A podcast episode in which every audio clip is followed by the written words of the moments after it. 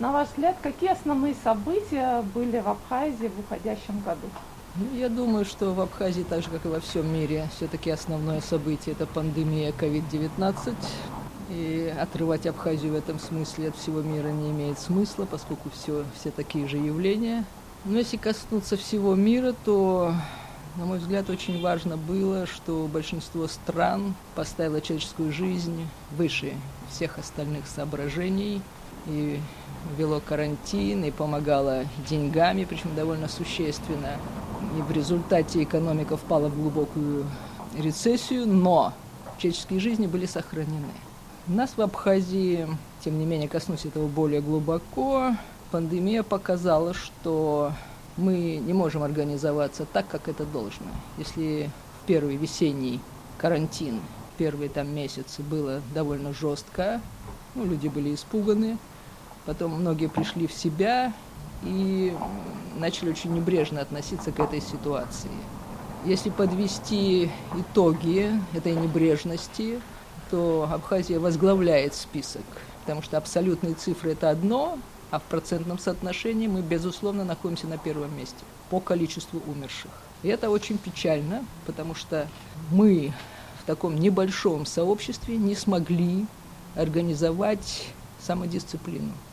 Ни власти не приложили к этому достаточных усилий, ни само общество не смогло тех, кто не верит и манкирует своими обязанностями, призвать к порядку. Ну и результат такой, что мы возглавляем список по количеству смертей от COVID-19. Что можно извлечь из этого? Какие уроки? Я боюсь, что поскольку у нас в стране самой дисциплиной очень неважно, и если люди соблюдают традиционные какие-то вещи, то ставить эти традиционные вещи выше, чем безопасность твоя и твоих сограждан, кажется мне очень тревожным сигналом. Понимаете, да, важно, свадьба, похороны и так далее, но когда происходят такие вещи, как вот та, которую я сейчас озвучу, среди моих знакомых такая двойная смерть получилась. Сначала умер брат, он тяжело болел, а сестра на его похоронах не соблюдала никакие меры предосторожности. В результате она умерла гораздо за более короткий срок, чем ее брат. Но это чудовищно для семьи, понимаете? Вот такая двойная смерть, причем вторая смерть просто по неосторожности. У меня у самой умерла подруга в Петербурге, за 9 дней сгорела от ковида. И это не единственная смерть в моем близком кругу. И то, что мы навряд ли извлечем из этого урок, как я вижу, потому что происходит, это поставит нас очень в невыгодное положение. Даже если мы не будем говорить сейчас о ценности человеческой жизни, смешно об этом говорить, мне кажется, каждый должен понимать важность этого, но мы ставим под удар и будущий курортный сезон, подумаем хотя бы об этом. Если кто-то догадается посчитать в процентном соотношении, вывесит эту цифру, цифру и растиражирует ее по интернету, то количество туристов, желающих приехать к нам, резко сократится. Я это говорю специально для тех, кто думает, что никакой опасности нет, что все пройдет мимо него стороной.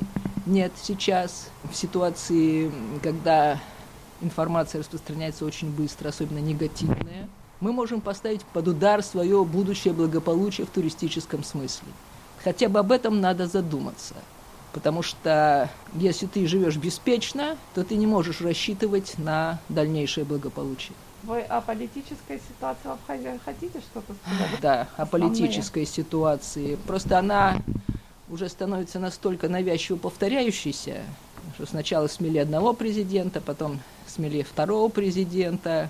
Все это не находит никакого глубокого отклика в обществе. То есть у нас складывается такое впечатление, что наверху меняют политиков, общество к этому глубоко равнодушно. То есть мы не можем сказать, что в широком обществе есть какое-то уважение к власти и какая-то заинтересованность во власти. То есть какие-то группировки меняют друг друга. И это все происходит далеко от большей части народа. Это тоже не может не тревожить. Даже то, что вот э, власти что-то в отношении карантина там говорят такое, и это не касается большей части общества, уже это говорит о том, что нет неуважения к власти и нет осознания того, что власть может как-то повлиять на нашу жизнь. Ну, из этого тоже надо извлечь урок, в чем я тоже, честно говоря, сомневаюсь, потому что в общественном сознании практически очень мало отрефлексирована вот эта смена власти, которая не касается большей части общества, потому что, потому что люди говорят на улицах, я слышу, они говорят, ну, это никакого отношения к нам не имеет.